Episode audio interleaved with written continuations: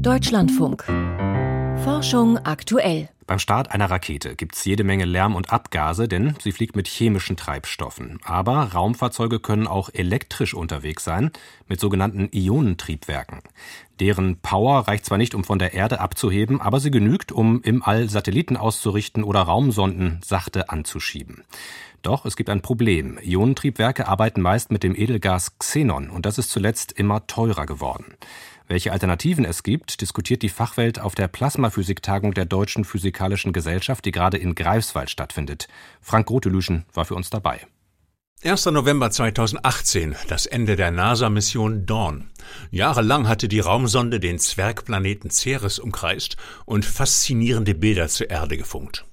Zu ihrem Antrieb zählten drei Ionentriebwerke, die Elektroantriebe der Raumfahrt.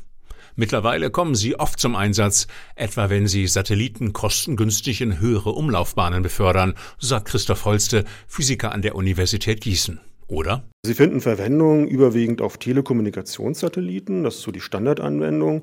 Da ist es immer wichtig, dass man diesen Satelliten regelmäßig zur Erde hin ausrichtet. Sie haben ja dann in der Regel eine Antenne, mit der Sie was senden oder empfangen wollen. Und die muss natürlich immer zur Erde auch zeigen. Das machen Ionentriebwerke. Sie bringen die Satelliten wieder in die richtige Lage. Basis ist das Edelgas Xenon. Der Satellit führt es in einem Drucktank mit sich.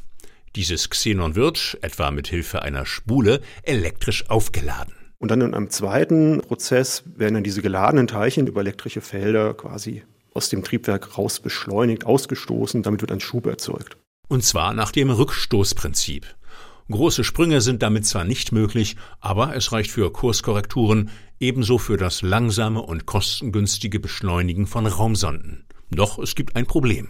Problematisch ist Xenon, dass es sehr teuer ist. Das ist also ein Stoff, der halt auch andersweitig genutzt wird. Er wird in der Halbleiterindustrie verwendet, er wird teilweise als Narkosemittel sogar verwendet.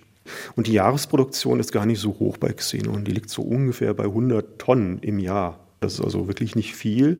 Xenon wird als Abfallprodukt bei der Luftverflüssigung gewonnen, etwa in Stahlwerken. Als das ukrainische Stahlwerk in Mariupol 2022 durch russische Angriffe beschädigt wurde, schnellte der Weltmarktpreis in die Höhe. Ja, ungefähr Faktor 5 war das, was wir mehr zahlen mussten. Also Größenordnung lag dann halt bei 10.000 Euro pro Kilogramm und davor waren es halt ungefähr 2.000 Euro. Die Folge? Im Bereich der Ionentriebwerke mit Xenon wird es auf lange Sicht, denke ich, nicht gehen, denn der Trend geht ja zu immer mehr Satelliten, die halt mit Ionentriebwerken arbeiten. Doch was sind die Alternativen? In Frage kommen andere Edelgase wie Argon und Krypton, sie wurden auch schon erprobt.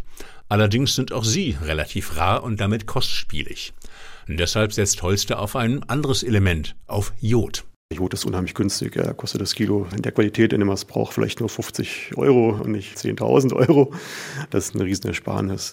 Und, anders als Xenongas, ist Jod ein Feststoff und braucht keinen schweren Drucktank.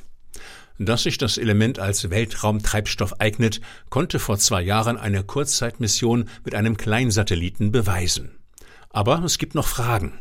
Im Gegensatz zu Xenon ist Jod chemisch reaktiv, könnte es also passieren, dass das ausgestoßene Jod den Satelliten angreift und beschädigt? Das hat Holstes Team im Labor simuliert und gibt Entwarnung. Wir haben Materialien Jod ausgesetzt unter Bedingungen, die, sage ich mal, einer zehnjährigen Raumfahrtmission entsprechen würden.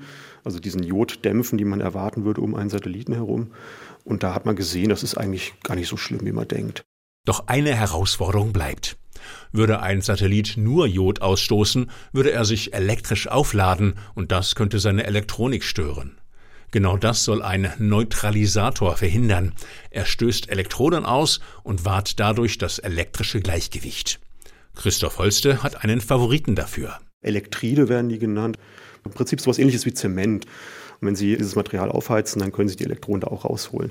Einen Lösungsansatz gibt es also. Führt er zum Erfolg, sollte dem Einsatz des Jodantriebs nicht mehr viel im Wege stehen. Ein Beitrag von Frank Grotelüschen.